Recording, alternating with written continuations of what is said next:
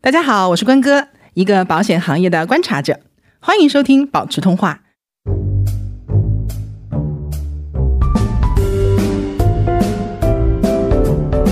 我的猫体检的费用就已经花了两千了，这些钱已经购买一只健康的猫了。哎，那我那狗五十块钱， 我买的狗粮都比它贵。你把它到底当什么？你把它当成一个物件儿，还是当成一个家庭成员？其实也是不一样的。因为从我的角度来讲，说成年人不做选择，那得是有钱的成年人， 你四百块钱都花了， 你还差的八十八。好怕这种消费宣传。很多人还在质疑说，保险是不是设置了很多条款来给我们挖坑的时候，很多人已经在用保险去获利了。不是说我就想尽办法不给你赔，他要避免付出很多没有必要的成本，这样对那些正常投保的人也不公平。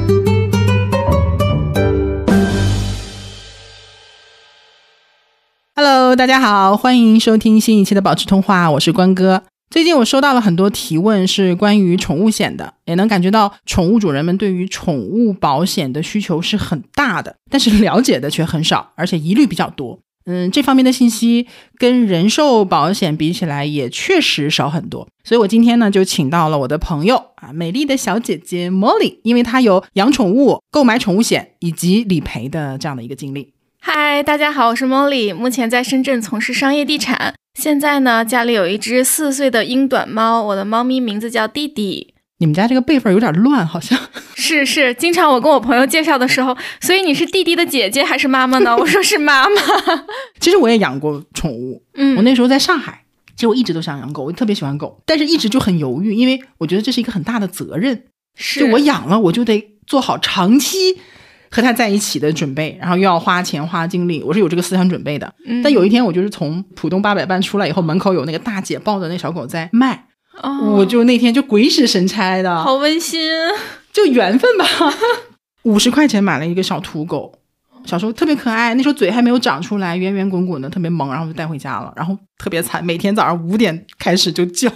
但是这个狗呢，我养了很久，我后来是因为我从上海回大连了嘛，我是用飞机把它托运回来了。我妈我爸当时特别不理解，对啊，为了一只五十块钱的小土狗，，对这个飞机票挺贵的，当年十年前大几百块，我那时候工资也不高，是然后把它弄回来，弄回来之后在家里养。我爸我妈一开始也不接受，后来你懂的，真香。 嗯，然后我这只狗中间有一个什么事情呢？就它其实特别皮实，它是个中华田园犬，是吧？嗯是这么叫的吧？生命力很顽强。从来不生病，吃东西也很香，出去跑也很疯的那种。但是，哎，它是个母狗，结果就有一天不小心就被一只雪纳瑞得逞了。 所以我现在对雪纳瑞这个品种就有有敌意。姐， 后来他就呃差不多快生的时候，我们就一直在观察嘛，结果生的时候就真的难产了。我下班回来就发现他就是整个狗就是高烧，然后就特别没有精神，趴在沙发底下。我记得很清楚，夏天特别热，我一身的汗抱着它，然后沾了我满身的毛，而且出租车又不太愿意载，哦，我打了对几辆车才有车愿意拉我去宠物医宠物院，医院。那时候宠物医院很少，对，然后我到了宠物医院，医生就说你这个是难产，又拍 X 光片，哇，这已经花了大价钱了，应该是，反正当时我大几百块肯定是进去了。嗯，然后他就说你这个狗是难产，然后又高烧，有点脱水了，所以给打了退烧针，这个很有用。他退烧以后，这个狗的精神状态就好很多。嗯，然后他当时第一个操作是啊，这个描述用手伸进去，看能不能把那个小狗给拉出来，拉出，来，哦，但是就没成功，可能那个位置比较深，不太好弄。嗯然后医生就说你这个要剖腹产，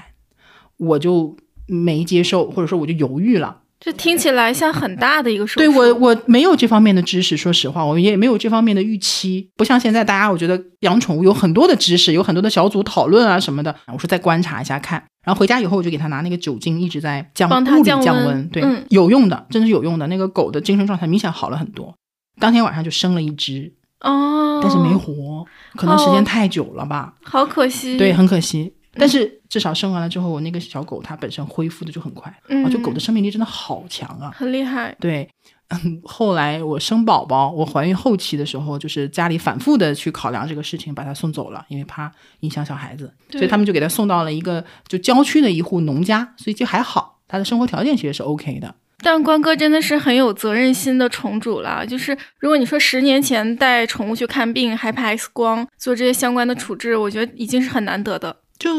感情是很深的，因为那个狗，不论我出门多长时间，我出去扔个垃圾，我再回来，它就是那种欢欣鼓舞的往你身上扑，嗯，就觉得这个世界上它是最喜欢你的一个生物。然后你就算是坐在那里吃饭什么的，它也会趴在你的脚边，它不看你，但是它会把它的耳朵或者是爪子某一个地方靠在你身上，啊咕咕咕，热乎乎的，特别舒服。天呀，好温馨哦。所以我现在其实也很想养，但是可能就觉得没有额外的精力去养，嗯，所以我天，我其实还蛮羡慕你们养猫的。但现在我会发现身边养宠物的人越来越多了，尤其是养猫的对，因为我在豆瓣是常年潜水，啊，是吧？我不太发言，但是我会在豆瓣上看很多，因为年轻人都在聊自己的事情嘛。你比如说像什么爱猫生活，嗯四十五万人，你知道爱狗生活多少人吗？嗯，你猜一下四十万，不对，六万， 六万。六万，只有六万。对，就狗和猫的比例感觉差好大。但这只是其中的两个小组，还有什么宠物之家呀、宠物领养小组，就很多个关于宠物的小组，可能都是过万人的。就感觉，嗯，现在年轻人好像还挺孤独的，然后就养宠物来抚慰自己的心灵。对，还有就是小动物真的是非常治愈。像我平时看网上的一些视频啊，我就会可能也是算法给我计算出来，我就特别喜欢看一些萌宠话题类的视频，对，因为这个萌宠话题类的视频对我来说比美女 或者帅吸哥引更力有还吸高引力。对，因为它更治愈嘛。你那个猫也好漂亮的，是，谢谢。 每次有朋友夸我家弟弟好看的时候，我都说弟弟谢谢你。得到了非常高的心理满足。是，但是现在就有一个问题呢，说养猫养狗其实和养小朋友是一样的，有一个可能性就是它会生病，而且我觉得现在是这样的啊，现在的猫猫狗狗感觉比以前的猫猫狗狗要脆弱，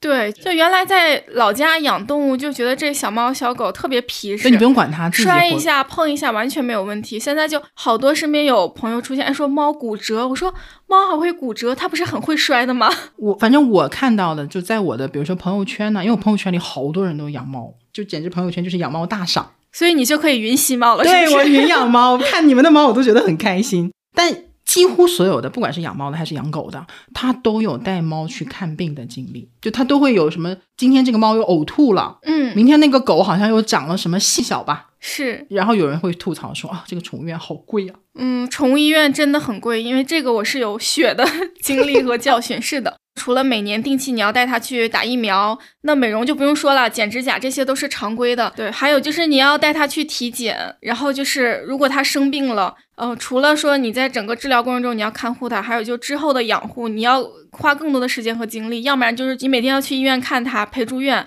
要不然就带回家，那其实花的精力更多，你也不能嗯安心上班，要一直惦记着这小猫小狗。对我这有一个数据啊，嗯，中国宠物市场现在的规模呢，二零一九年就已经达到两千多亿了，这是一个很大的一个很惊人数的数字对，可能二零一五年就只有一千亿，就平均每年是增长百分之二十的。所以你啊想想这个复合增长率，，呃，而且呢，有一个《二零二零中国宠物医疗行业的白皮书》，呃，它里面说，去年二零二零年全国城镇的犬和猫的数量已经超过一亿只了。城镇养宠物城的数镇据，的，对。而且从宠物消费上来看，这个不断也在提高。你比如说，呃，宠物诊疗支出，它的增长率大概是每年在百分之六点二，就是它是消费增速最快的。因为你给宠物花钱可能有很多嘛，呃粮食啊、吃的呀、娱乐的呀，嗯然后宠物医疗这个部分是所有的花费里面最高大的。头。我的猫去过两次医院，但第一次是让我印象特别深刻的。在我印象中，一直觉得猫的生命力也是非常顽强的，而且我又是那种会定期带猫去打疫苗、定期给它做美容的这种。就做美容的时候，其实宠物医生也会帮你顺便去检查一下嗯基本的这个猫的、呃、状况。但是很不幸，两年前，也就是我家弟弟两岁的时候，那有一种很常见的公猫常见病，就是它会容易肾结石或者尿道结石。跟绝育是有关系的吗？对，当我们给这个猫咪做了绝育，它的可能尿道口会更小，还是说容总之会结有石容影易、响。嗯对，会堵塞？然后印象很深刻啊，两年前的有一天晚上加班到十点回到家，哇，看到门厅全是一小坡一小坡的雪。我在想说，现在这个年代还有人来我家打劫吗？ 因为我们大家的支付方式，家里不会有贵重物品嘛你。看起来它像一个就是凶案现场是吗？是啊，是啊，真的很可怕。大家下班开门回到家，第一眼看到就是小猫已经倒地了，躺在你的脚边跟你撒娇。但是那天就是看到一片血迹，嗯然后找不到我猫。我进到房间一看，啊，它躲在一个角落里，还是就可能有想排便的这个动作，嗯但是就是尿不出，所以我当时完全没有反应，立即带它去附近的宠物医院。嗯，然后到了医院呢，宠物医院的窗户打开，哦，夜诊的夜诊费是三百块钱。 我说这第一句话是吗？对啊，还有这个门道吗？ 那也要看呢。这个猫咪都带过来了，所以接下来就是一系列的检查，做 CT 呀、血检呀、尿检啊这样子。当时整个检查下来差不多是一个小时吧。因为宠物不会讲话，是它没有办法描述自己的感受或者哪里不舒服，你只能通过各种各样的检查去看。对，而且我现在回过头来看，这个病症还是挺明显的，应该是这个病。但是医生他会保守起见，他会给你做一个全方位的检查。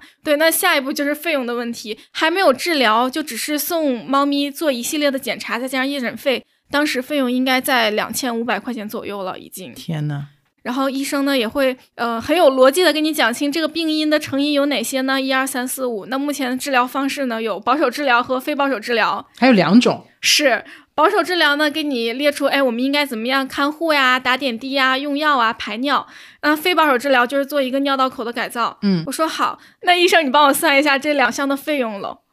都是五六千，没有区别。 你是不是以为保守治疗可能会便宜点？反正当时这个费用我印象很深刻啦，有小八千，天所以那一次的这个检查经历还让我挺痛彻心扉的。八千不少啦，在一线城市将近两个月的房租啦，哇，那你岂不是很心疼？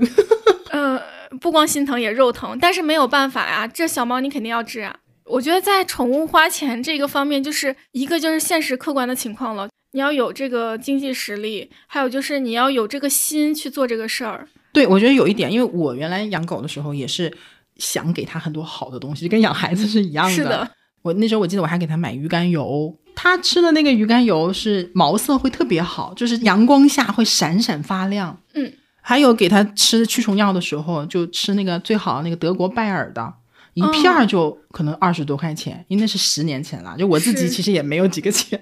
就是贫穷少女，然后就给狗用一些好的东西。我觉得这个好像大家相对来讲还是比较容易接受的。它漂漂亮亮的，我看了也开心，对吗？对，但是医疗这个支出，我觉得大多数人是没有做好心理准备的。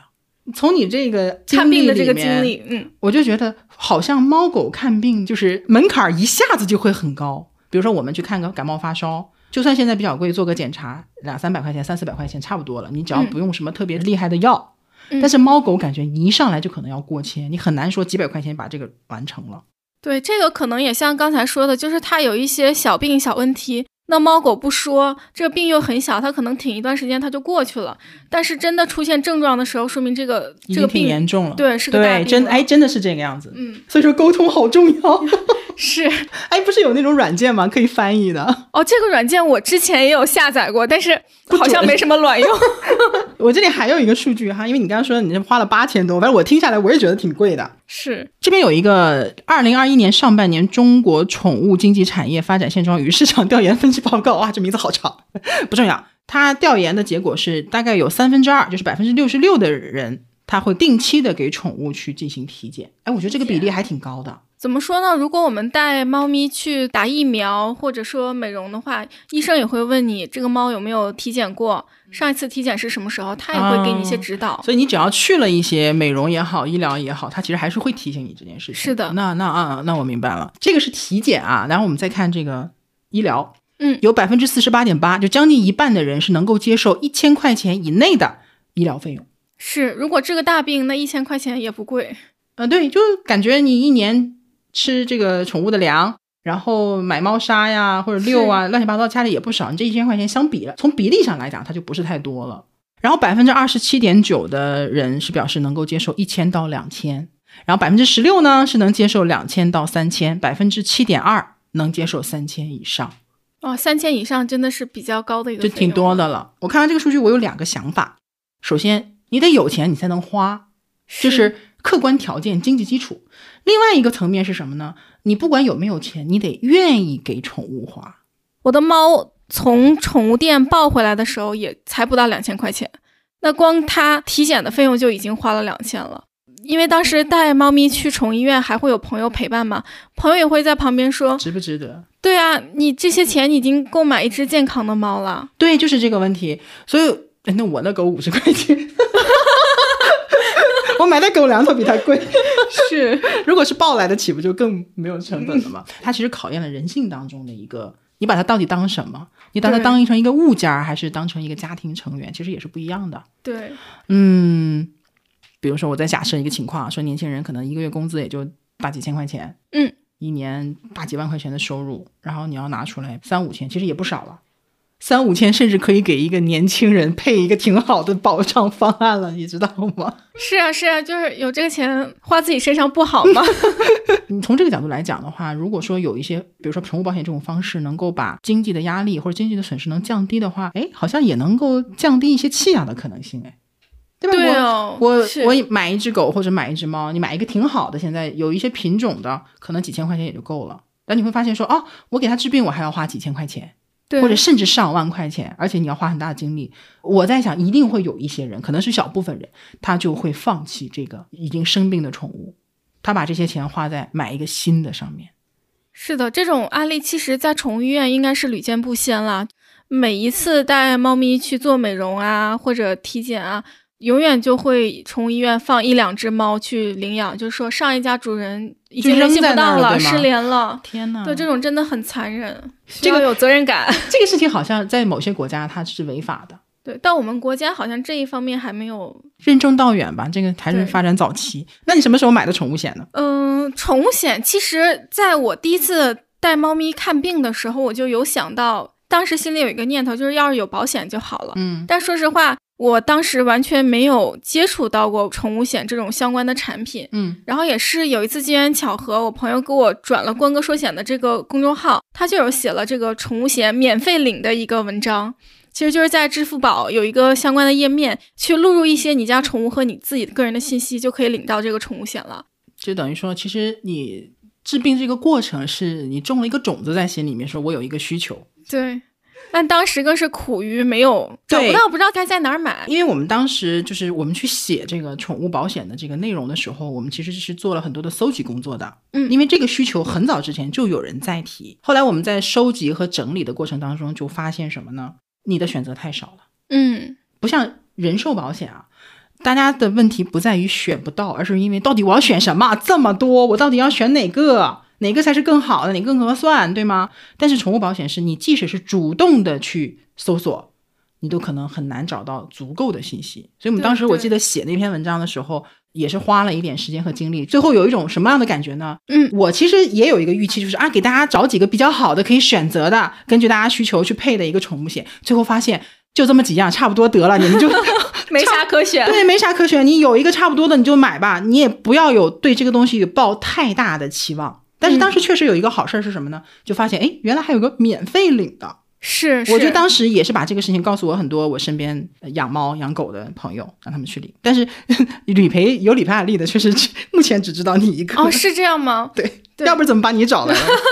对，那我也刚好跟大家分享一下之前的理赔的一个经历，因为我的猫咪第一次看病是尿结石的原因，刚刚也说了嘛，花了小八千块钱，但是刚好时隔不到一年的时间吧，就很偶然，我的猫咪又复发了。但是在第二次它发生同样这个病状的时候呢，其实我心里已经没有第一次那么慌张了，嗯，有经验了，对，有经验了。第二个就是我也有预期了，不管是在这个时间精力我即将付出的一个成本，还有就是说在金钱上。嗯，你就知道你要做什么了。对，因为第一次已经花了八千嘛，我就想第二次如果超过八千也超不了太多，就这个数嘛。但是我有宠物险，虽然它是免费领的，嗯，就带它去了医院，然后呢跟医生说了一下，我觉得这个猫什么时候有这样的症状，我觉得它可能是什么病，因为它之前有什么样的病史。第三个就是我是有宠物险的，我跟这个医啊，生你做了、把这个。事情跟医生进行了一个沟通。对对，就包括保险，为什么要提前跟医生说呢？其实我个人之前也有用公司的团体险去理赔的一个经历，就虽然是一个小病吧，然后到医院我知道啊，其实报保险需要你提交一些相关的这个，比如病历啊、处置方式啊，还有药单这些相关的信息。所以我带弟弟再去第二次看病的时候，我就跟医生说好了，如果有些单据我可能是需要双份的，然后有些你们处置的照片，我需要护士帮我去拍照。那当然，医生知道你有这样一个情况，他也会尽力配合了。啊，也就是说，宠物险你报销的时候，你要拍它在手术过程当中的照片。嗯，这个其实我后面看了我那些需要理赔的资料，没有特意提，但是他会要求你拍宠物伤口的照片。啊，对，所以有一些宠物，比如说剖腹产，它这个伤口都缝合了，就是能证明它有确实有这个治疗过程痕迹的。对，我们就需要留证，但你想的就比较就全面一全面一点。点，就反正手术反正也在进行，你就拍张照片也不麻烦，对吧？。对对对，啊，那你这个好有好好有保险的 sense 是不是？你不光是保险三，我觉得做事好有条理啊。谢谢。对，因为对我来说就是。其实我觉得他要求这些东西也是合理的。如果我嗯是保险公司的人，那平白无故就说你的猫看病了，要花了这些钱，无凭无据啊！嗯我对想口跟口公无司凭申请，给你打钱也打不了呀。就是对理赔它是有流程，它是有有有需要资料的嘛。是，嗯、这里我插一句，因为刚才你说到你是因为有团险的这种经验，所以嗯才有这个准备的意识嘛。就是是团险这个东西，我们在我们第六期节目其实聊的就是这个话题。如果大家没有听过这个关于团险的这个部分，其实可以去听一下第六期的内容。好，我们再回来。好 好，我也多说一句，因为团险呢和这个免费的宠物保险对我来说就都是羊毛，羊毛就给我薅起来。那当时理赔了多少钱？呃，这个两百块钱， 这个也是蛮大的一个陷阱，因为我后面看了保单，我想着说是哦，理赔额度是一千块，所以我一直在敦促我的医生一定要给我积极取证拍照，不管是打点滴呀、还是说诊疗的过程中，包括这个发票也一定要提供。然后这些东西都凑齐之后，我欣欣然然想，OK，开始我要走这个理赔的流程了。然后理赔资料都提交完之后，我看到最后提示哦，原来理赔的这个比例是两百块钱，但是好吧，两百块钱也比没有强呀。就是还是那句话，毕竟是免费病人免的，费，如果还要什么自行车？我先问另外一个问题啊，我觉得因为这个地方是很多人会关心的，也是很多人在观望宠物医疗险，但是他没有真正去买的一个原因，就是理赔会不会很麻烦？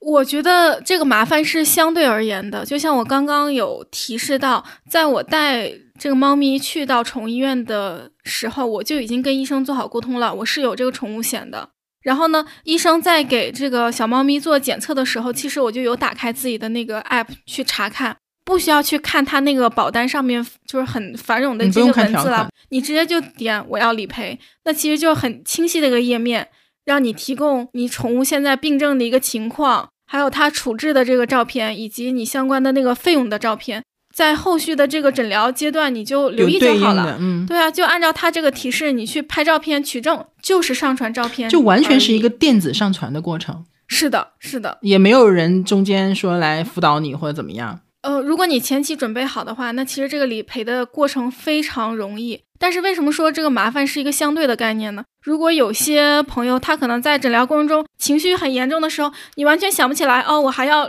把这些东西一二三四去取证，那后面再让医生去提供的时候，就会比较其实麻烦。对，不管是对自己还是对医生，沟通成本呀，还有这个取证成本都很高。哎，所以其实很多准备的东西应该是前置的。是的，呃，我我可以这么理解吧，就是给大家，我觉得理得清晰一点啊。首先第一个呢，呃，因为我们报的是医疗费用，我们肯定有那个医疗清单，是对吧？我医疗清单上可能有什么输液费、手术费、对药对品对费，但是呢，我们需要做的是针对这每一个费用去拍一张他在治疗过程当中的照片。比如说你有手术费，你就拍上手术的照片，或者说我拍一张手术完了以后缝出来那个疤对痕、手术线的就那个创照伤面片。的照片。 OK，、嗯然后如果是他在他有输液，你就拍一张小猫在输液的照片。对，还有一个呃额外的，我印象很深刻的就是我们要拍一张我们和宠物合照的照片。啊那这个猫咪可能正在输液，那你就拍一张在输液的猫咪 和你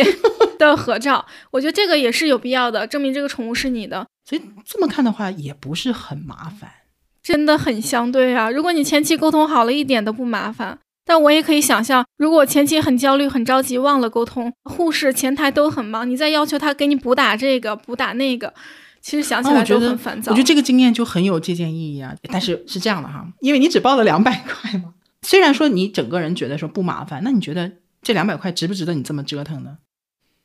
嗯，这个问题怎么说呢？其实对我来说很简单了，就每天我们不是都在给自己的萌宠拍照吗？ 它生病怎么就不能拍照了呢？这是其一，其二就是我整个去上传资料，即使我网速很慢，这个动作下来五分钟以内绝对搞定了。现在有多少年轻人可以五分钟赚两百块呢？ 其实以这两个角度来想，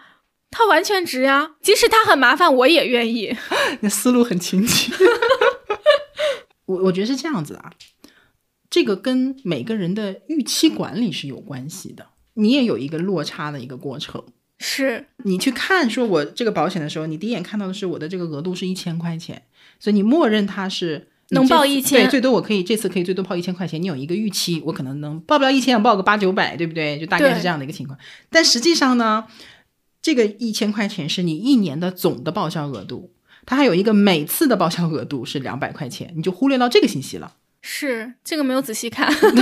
所以落差实际上是这么来的。嗯，很多时候我们之所以会对某一个东西产生失望的这种感受，并不是因为这个东西本身它不好，它就是这样的，就没有找到我们真正该找到的那个信息。包括人寿保险，其实也会有这样的一些问题啊。有些信息可能我们会觉得说哦你应该提示我，或者是很明白的来告诉我，但这里有一个问题，你的信息要提示到什么程度？是的，这个很相对了，这个概念确实，行业就销售这一方是有义务把一些东西讲清楚。讲清楚，展现给你的。但是讲清楚了，或者说展示清楚了，不代表买的人就一定能接受到这样的信息。是，就它是一个客观和主观行为的一个，你必须有机结合，两方都做到才可以。是所以很多时候，你比如说，就像这个宠物险，实际上我一会儿我们去仔细看一下，很多东西它已经放在这个页面上，而且是大字标出来，或者说有些小字链接，你只要大概的看一眼，就像你说。我去看一下理赔的那个要求，你就知道你该做什么，对吧？对这是一个成本很低的一个事情，所以这一点是虽然可能会被很多人觉得说我的立场是有问题的，但我仍然是会强调这一点，就是我觉得不管在买什么样的产品，我们自己做功课的主动主观能动性是不可以缺的。嗯。那所以后来你就买了新新的这个宠物险，总的来说，我那个理赔刚好是在我领的这个免费险到期一周之前，我完成了所有的理赔工作。好险！对啊，就这个时间来说，对我来说就还挺友善的。就临近到期的时候，我这猫已经接回家，我已经在主动去支付宝的相关页面去看有没有我能自己花钱去支付去购买的保险。因为那个免费只能领一次，是是，呃不可以薅两次了，把这个羊薅秃了也不好看呀。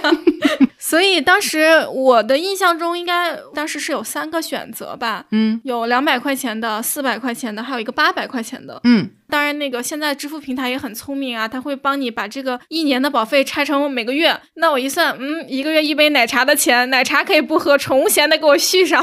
所以我就当时选了一个四百块钱一年的宠物险。如果单纯的看四百块钱一年，感觉也不便宜，是的，但是是一跟你猫猫的治疗费比起来，就真的是小数目了。对，哎，我觉得这个很有意思。一年一买，如果我今年没有用到的话，有些人直观感受是我今年的钱打水漂了。但实际上，你如果年年买的话，因为猫的年龄就那么长，是可能说只要未来有一次理赔的可能性，那我可能很多年的保费都已经出来了。就已经回本了。，对，其实从我个人的这个看保险的角度来看，你说我买完之后赔，或者说我买完之后没用上，可能性其实是很小的。 所以真的买保险要有格局，这个心态要好，对，就是不要觉得我买了保险我就没理赔就是亏了。这个就是它不会为我全盘买单。，对保险不是的你的父母，他是帮你分担你的损失的这样的一个角色。所以在这个基础上，他就一定会有自己的相关的一个限制和范围。是我我我觉得啊， 你现在看这一年四百块钱，是不是就觉得还不贵？嗯，也不便宜，因对为不四便百宜块钱能买两件裙子。那你为什么还会买？因为我们知道现在宠物进个医院，就刚刚也有讨论过嘛，最打底的就四位数喽，所以你四百块钱撬动个千元杠杆还是挺其划实是算的。对，其实是值得的。保险这一点，其实最大的功用，它其实有一定的杠杆。我付出的保费是个确定的数字，但是我未来面临的这个医疗费用的这个风险，它是一个没有上限的。是因为我最近其实又收到一些留言啊，也是问这个问题。有些人他是不能理解，就是报销也好，理赔也好，它都有一个流程。嗯因为这么说吧，就算是慈善机构，你去比如说你要得到他的捐助，也是有一个流程的，因为涉及到钱的问题，一定要清清楚楚、明明白白的。但是大家可能不知道的是，保险公司实际上在条款当中规定了，保险公司自己必须在多长时间内去给你做出理赔的决定。它是双向的这个规定。嗯，就还是那句话，不可能什么都不干。是然后你说我就躺着理赔是 吗？对躺着理赔，我什么也不干，然对，后我还真是躺着理赔，只不过躺着的过程中提交了一些 资料。 对躺着玩手机的那个过程，对吗？是，嗯，其实还有一个啊，嗯，就是关于说理赔的时候这个不确定，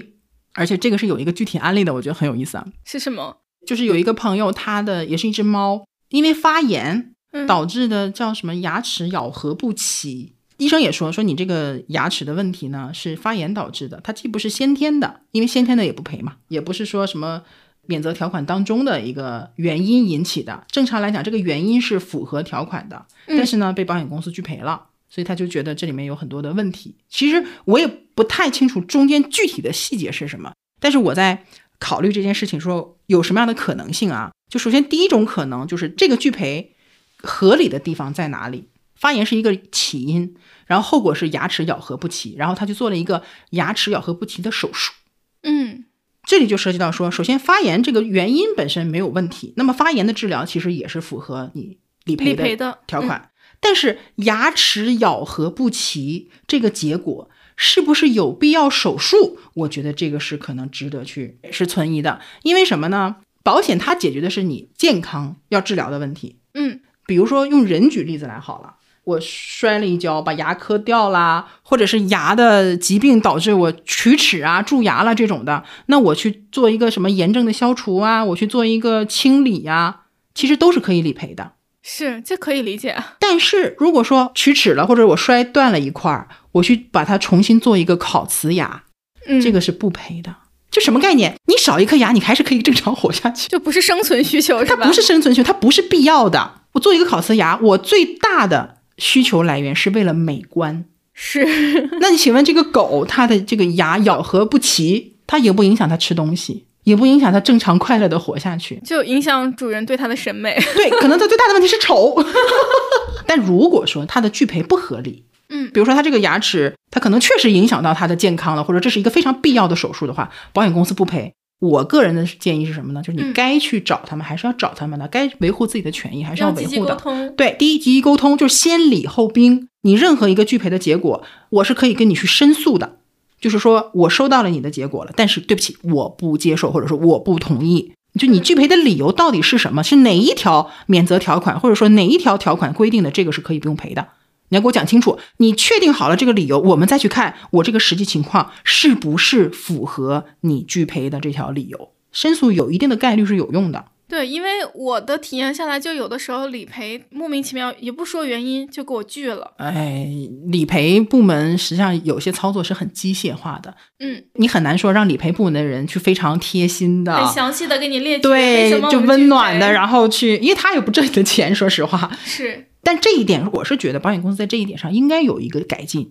是的，这个对客户体验来说是很重要的一环。嗯啊、有一些保险公司其实做的就挺好的，而且有一些虽然保险公司做的不够好，但是有一些中介平台，因为它挣中介费，嗯，它也同时承担这一系列整体的闭环服务。那嗯么在理赔这个过程当中，它也会去协助，它会替你跟保险公司去沟通。明白。 OK，这个是常见的一些对宠物险的一些疑虑。其实我觉得大家有疑虑是特别正常的，就别说宠物险了，自己的保险都没弄明白，怎么可能搞得清楚宠物险，对吗？我觉得就干脆这样吧，我们就具体看一下你之前领的那个保险，还有包括你现在买的保险，它的一些特点，我们就用这个举例来看一下。如果说你需要宠物保险的话，你要关注什么点？我们把大家的预期调到一个和真实情况比较接近的一个位置，其实就 OK 了。是是，因为其实说实话，我们在做这期节目之前，我都即使我是已经买过两次了，也没有仔细看过对，理保险赔了你也细没则自的己看， 是的，是的，这这好，真的很 懒，这个这但你理赔不懒啊、就你已经其实很有条理，或者说很有主动性了，但是你也不看、这个，没有太细看，是好吧，这很正常。嗯，因为你的那两个都是在支付宝上，我们就直接看支付宝了。如果大家在听的时候，你也可以直接打开支付宝去看啊，就是在支付宝你去搜这个叫做宠物保险，先找服务，你先别看别的，服务那里有一个宠物保险生活号，你看到了吗？看到了，对，它的那个图标是一个卡通的小狗和小猫。点进去之后，你就会发现上面有一个叫做领一千元，对，在第三 个就是你当时啊领的那个，对吧？ 是这个其实就是一个免费的宠物医疗险，就是 Molly 刚才说她得到理赔的那一个。我先声明啊，就是我们今天不管举哪一个保险的例子，我并不是推荐或者是推销，或者说鼓励大家就去买，嗯，因为确实也没有太多的没有太多的产品给我们去选择，我只能找这种平台比有较代表性的，对有代表性的，的，大家比较容易看到的，你先看，你先从了解开始。至于说适不适合你，你要不要买，这个完全是你自己的考量就好了啊，考量就好。我给你买的理由，你也可以保留自己不买的理由都没有问题。呃，我们先看什么呢？就是它这个免费的宠物医疗险啊。嗯，比如说它这里说可以报销一千元的猫狗看病费用，你那个一千块钱的概念也是从这儿来的，对不对？是是，好，那我们就看详情好不好？我们点那个更多详情那个地方来看好了。就首先第一个呢，一千块钱是什么概念？因为它的保障期间是一年，它代表的是这一年当中你所有的报销加在一起最多报销一千块钱。所以按照我那个两百块钱最高额度来讲，就是我要报五次，对，它毕竟是个免费的，是，对吧？免还费要的，啥自行车呀？免费的，大家不用找哈、我直接说好了，它有规定，他说每次事故赔偿的限额是两百块钱，其实就是很写的很清楚了，而且这个地方隐藏的也不深，你点一下更多详情，其实就进就看到了。接下来呢，还有几个很重点的啊，免赔额写的是三百块钱， 你那个夜诊费用的三百块刚好就是免赔额。嗯，免赔额是什么意思呢？比如说我们这次花的不是几千块钱，我们就是简单做一个检查啊什么的，我花了五百块钱，嗯，这五百块钱我要先砍掉三百，假设这两百全都在我们这个条款的报销范围之内，它是必须的且合理的，嗯那么我们就可以报销这两百，但是。又免有赔但是了又有但是了。 听到这，大家就说什么破玩 意儿不买？免赔额去掉之后，其实还有一个叫做报销比例，这两百块钱是按照百分之六十报销，或者百分之四十，区别在哪里呢？它有定点医院和非定点医院的区别， ，OK，它有这个宠物医院的清单，所以现在宠物医院、宠物医疗这个行业其实。发展很快就在这儿嘛，你看现在都已经有清单了，以前根本没有这种东西，现在也有连锁的了。是，所以已经有宠物险的朋友， 如果要报宠物险，记得去之前先查一下医院。啊对，先查一下身边家附近就是有哪个医院，你是提前先了解一下。如果是定点医院，你的赔付比例是百分之六十，也就是说那五百块钱去掉三百，剩下这二百给你报百分之六十，就是一百二十块钱。嗯，但如果你去的是一个非定点医院，比如说定点医院太远啦，那这个比例是百分之四十，越赔越少。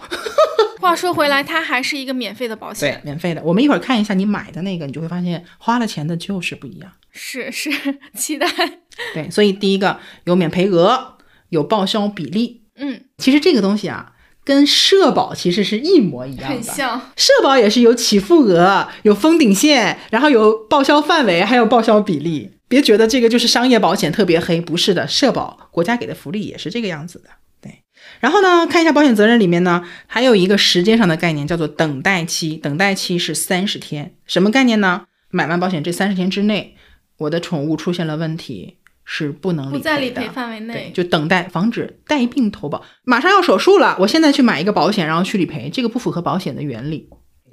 那我还想插一个问题，因为我知道我们人买意外险是没有等待期的。，对，大部分的情况下，我们的呃意外险也好啊，包括重疾险也好、医疗险也好，它也是有等待期的。但是如果是意外导致的话，就没有等待期。但也分，因为宠物是险产品有不同。产。品区别，因为宠物险它不像人寿保险有那么明确的大家统一的规则，嗯啊，，它有大的原则，但是小的细节会有一些区别，所以反而我建议一定要看条款，对，所以我觉得今天这个节目还挺有必要的。有点过于干货了。对，就大家领宠物保险，但是也要提前了解一些它的范围在哪儿。这个是一个等待期，然后还有一个三十天，就像你刚刚说的，理赔的那个时间点是马上我这个保险就结束了，是，但是你治疗是一个过程，对吧？我一直在这个医院治好多天，手术啊或者康复什么的，它是最多可以给你报销到你这个合同结束之后三十天的，最长是三十天。就假设我是在有效期的最后一天，我就是给宠物治疗，即使它这个合同已经结束了，但是我还是能给你报三十天的。嗯，那这个羊毛还好其的实挺还是有长一久定的。对，其实还是有一定的合理性的，对吧？还有一个点，你这个猫啊、狗啊，必须是三个月到十周岁，哦，他对这个猫年龄、龄狗龄，嗯、有要求，因为太小的狗和太老的狗生病的几率都很大。是对，如果你是工作犬、缉导毒盲犬犬、呢，缉毒犬，对，嗯，有工作的属于不行高危行业对，不能有工作， 不能有工作，而且也不能参与高危活动。哦，这个也带着狗去什么滑雪啊，都有的。这种情况下，你产生的问题肯定就不管了。而且他会问你说，这只狗也好，这只猫也好，你在过去的一年之内是否发生过一些健康的异常，比如说什么气胸啊、血胸啊，还有一个月内是不是有便血呀、尿血呀，得过这个什么发热呀、黄疸啊、抽搐啊这些情况，嗯，并且如果你是本身你这个狗都狗证都上不了。它是不嗯允许你在室内去养的。大型犬或者是烈型犬的话呢，不要让你合来法投合保。规。对，然后重点大家还要注意一个，你任何一个保险都要看免责条款。猫猫狗狗的免责条款其实还挺多的，比如说啊，我你看是不是合理的啊？因为你在医院可能你会寄养在医院去治疗，对吗？那可能医院还会收你粮食的钱，是，那这个钱肯定不给你报，这不是治疗必须的呀，这是生存必须的。哎，但是像我的猫咪生病之后，我就一直在给它喂处方粮。处方粮就是这个，它其实里面会掺杂一些药。那像这种猫粮，这个具体看了，因为它还有一条叫做非治疗所必需的营养品，哦、所以它关键在于它是不是治疗必须的，就什么概念？猫是不是一定要吃这种处方粮？它吃普通的粮会不会对病情有问题？哦哦，要这么解释我就清楚了。对，它都是有原理在里面的嘛，嗯，对吧？比如说很多保险条款，它的设置啊都是有道德风险因素的考量。嗯比如说我去买一个微量元素保健品，嗯，它也在你的报销范围内的话，有没有人会钻这样的空子？我就在趁这个治疗的过程，我让医生多给我开几瓶保健品，反正你也报销。是什么概念？很多人还在质疑说保险有没有用啊？保险是不是设置了很多条款来给我们挖坑的时候，嗯很多人已经在用保险去获利了。哦，当然，这个是违法的，不是说赚钱的方法 都在刑法里面写的很清楚了。是。 我说到这儿，我突然想起来，曾经跟朋友讨论过如何一 夜暴富。都在朋友给了我一句很雷人的答案，翻一翻中国刑法，朋友。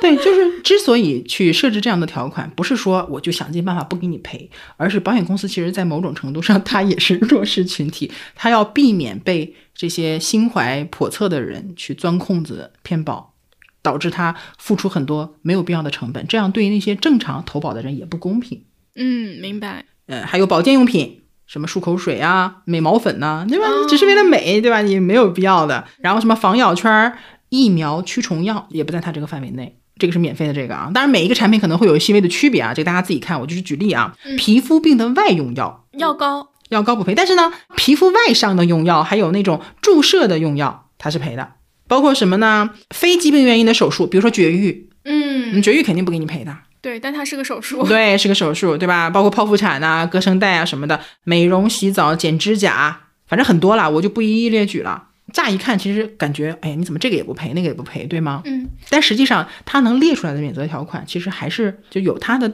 考量的范围的，因为它还是那句话，它是一个商业机构，它要考虑自己的存活能不能经营得下去。就好像我们是希望保险公司能长期提供一部分的提供保保障障，对吧？嗯我们都薅羊毛把它干黄了，没有人管我们了，对不对？是是， 你不能说我保险就每年交个一两百块钱，甚至是免费的，然后我就必须你给我这个也赔那个也赔，这其实也有点不近人情，对不对？嗯因为我确实遇到过一些人给我的提问或者留言，就是我能感受到什么呢？他对于这个保险的期望值特别的高，他希望我买了这个保险，你全都管我。如果说你是用这种期望值或者说这种预期去看待保险这个东西的话，多半的结果会失望了。就是你对你一定会失望，而且你找不到你想要的那种。哎，就是没有场景，你在没有发生这件事情之前，很难去预想到，就是他也不会去想，很难感。同身受。对，真的是很难。那你现在买的是哪一款保险呢？嗯、应该是四百块钱的吧？也是支付宝的是吗？对我支付我宝我。们的也一起看一下哈，我们看一下交了钱的保险、花了钱的和不花钱的到底有什么区别？OK 啊，那我们去看一下说。支付宝里面还是搜宠物保险，然后第一个其实就是它的保险产品有一个叫宠物医疗险，赠送疫苗全病种保障的这一个，十六块五毛八起的。你买的是应该是三十三块两毛五一个月的那个。对，我还是那句话啊，我们只是举例，因为 Molly 买的是这个。你如果说自己愿意做功课去选选到其他的更适合你的都没有问题。这个呢，它是保额是一万五千块。如果我刚刚才讲完了，大家应该都知道，这保额一万五千块是十五倍啊，是这一年你最多可以从他那儿报销。一万五。对的，那每次报销最高是多少？看一下，考试了开始。一千五百块。对，首先第一个呢，它的额度就要更大了。刚才是一千块钱，现在一年是一万五。嗯，刚才那个呢，免费的，一次最多赔两百块，这个就是一千五。所以花钱的东西还是略香。一千五啊，你赔一次就出来了。你买四年，你就算是四年没有赔上，你多买几年，有一次赔上了，可能我们都不赔。然后呢，同样的，呃，宠物的年龄必须是三个月到十周岁，嗯，它的免赔额每一次就是两百块了。哦，刚才是三百刚才，块是三百，门槛儿要低一点儿。而且我今年买完了之后，我今年没有做过任何的理赔，嗯，那么明年我的报销比率可以上提百分之十，从百分之六十可以到百分之七十，便宜了嘛，相当于。对，然后明年也没用上，后年就可以再提高百分之十到百分之八十，哦，但是只能提两次，就提两次就最多了。那百分之八十，其实这个报销比例已经很高了。对，已经不低了。而且假设说我提到百分之八十了以后，我又出险了，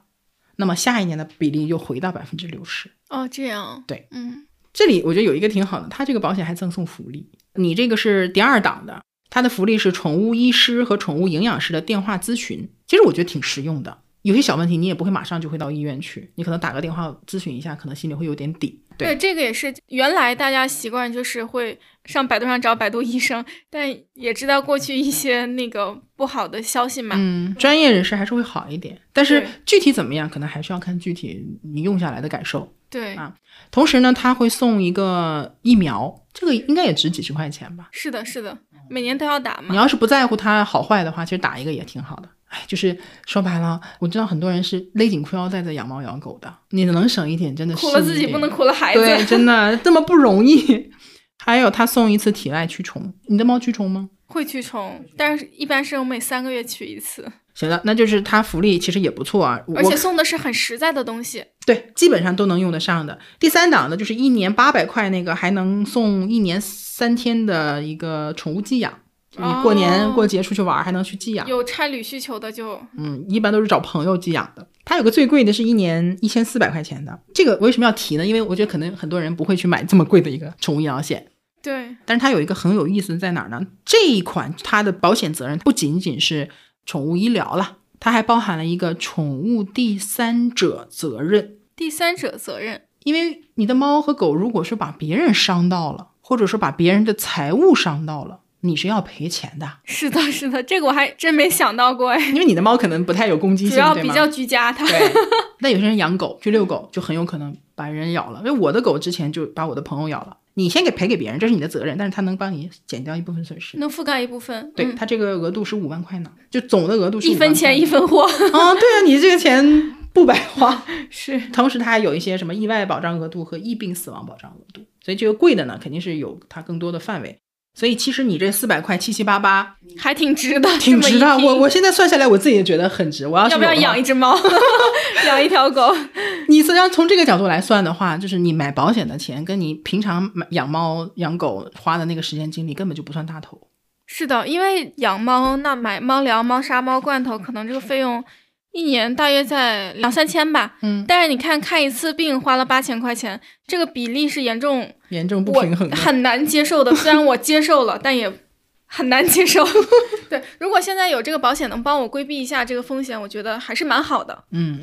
但是我现在有一个多余的问题，就是我可能想的更远一点。嗯，像现在这种情况，关哥觉得我有没有必要叠加呀？就可以买了这家保险，再买另外一家保险啊，去。我明白你的意思，一家保险是不够赔的，嗯，其实是可以的。不管是人的医疗险还是宠物医疗险，它医疗险的本身的特点，它就是属于补偿型的，嗯先自己花钱有损失，它来给我做补偿。但是我这个补偿呢，它有两个特点，就第一，你这个保险如果没有补偿完，下一个保险可以接着补偿，就两个一起来凑。但是如果我这个保险已经给你补偿完毕了，你说我重复去赔，那是不行的。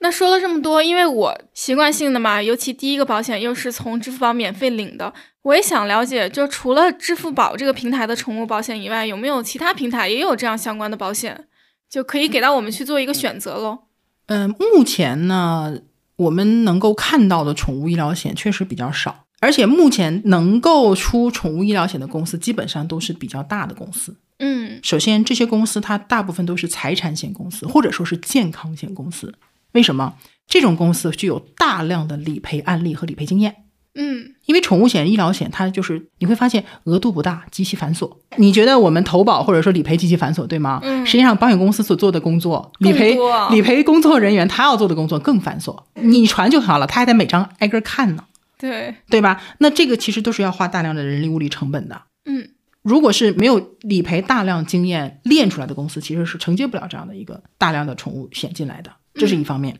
呃，另一方面呢，我说实话，宠物医疗险现在它是不怎么赚钱的，因为是这样的，你任何一个保险，它都就是这个保险卖多少钱，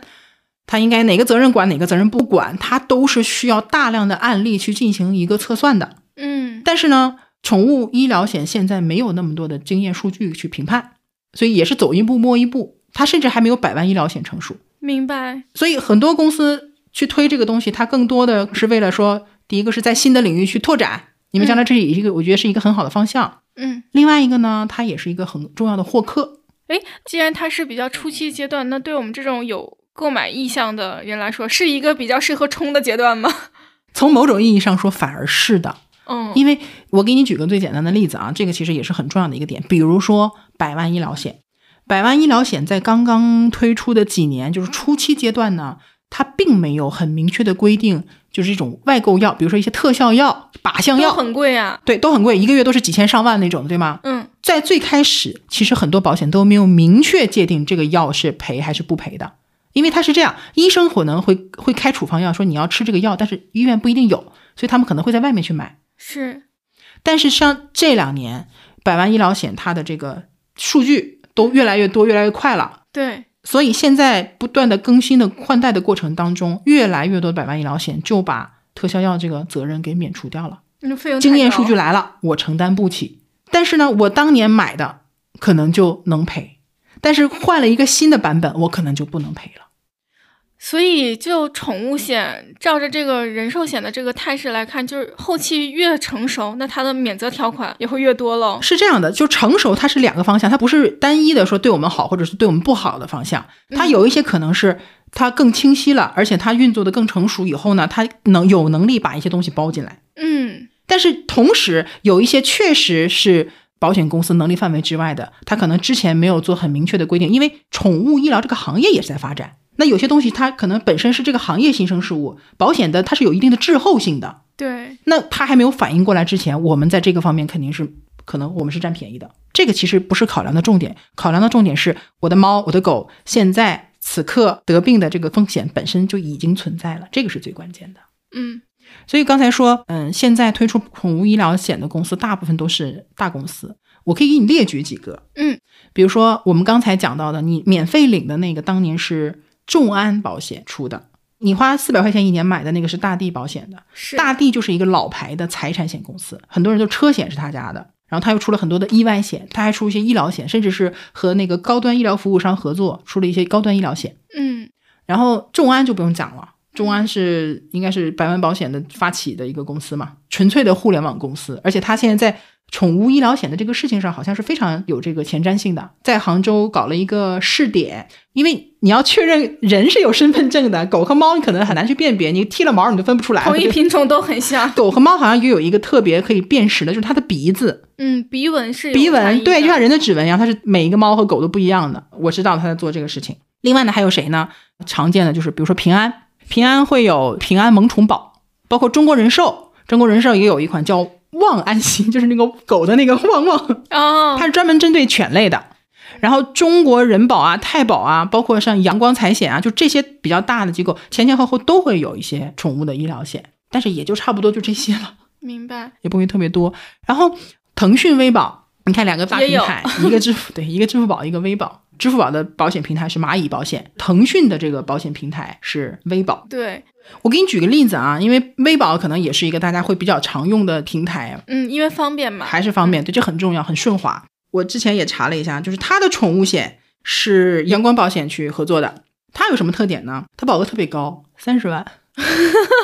对，三十万，数字喜人。 对，听起来特别给 力，是吗？是。但是呢，呃，不但不是 不是但是，先不但是，而且它很便宜，它一年才八十八块 钱，可以这啊个，听起来特别好。是，所以你不要看表面，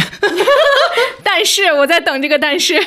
它是这样的。我们刚才讲的都是每年有一定的限额，你每一次去看病它都有一个上限，对吗？嗯，它的限制来自于免赔额全年是三千块钱，你先把这个免赔额花完了，然后剩下的开始报销。哦，就是假设说我去年一年带宠物治疗花了两千九百九十九，那它也是一分不报的。是的，就是这个概念。明白。那其实跟支付宝的这个保险差异还是挺大的。我给你拆解一下区别在哪里啊？嗯，我不是说它不好，因为是它这个很明显，它针对的是比较严重的、比较大的这种宠物的治疗。比如说这个宠物治疗可能还有花上万的呢，几十万的有没有？也有啊。对，有些狗本身就很贵，或者说就是家庭成员之一，我砸锅卖铁我也得给个狗治。嗯，假设你我每次花的不多，都是小毛病，那这个时候你就会发现微保的这个你就用不上。嗯，所以就要求我们对自己宠物的一个未来的身体状况有个预判喽。 你预判不了，我想太多。它有点像什么呢？就呃，人寿保险当中的小额住院医疗险和百万医疗险的那种感觉。一个是管小病的，你能够得到频繁的或者说小额的理赔；是，另外一个是管真的是很大的问题的，你小额的杯水车薪根本就不够。那这个时候，你这三十万是真正有意义的。嗯，所以其实就各有优势了，看大家怎么选。对，，其实从我的角度来讲，说成年人不做选择 都要，那得是有钱的成年但人，是这样你看啊，你四百块钱都花了，你还差到八十八，好怕这种消费宣传。嗯，但是因为我是一个什么呢？我对于保险的理念是，我在做保险配置的时候，我更多的关注的是它能不能填补我的一部分空白。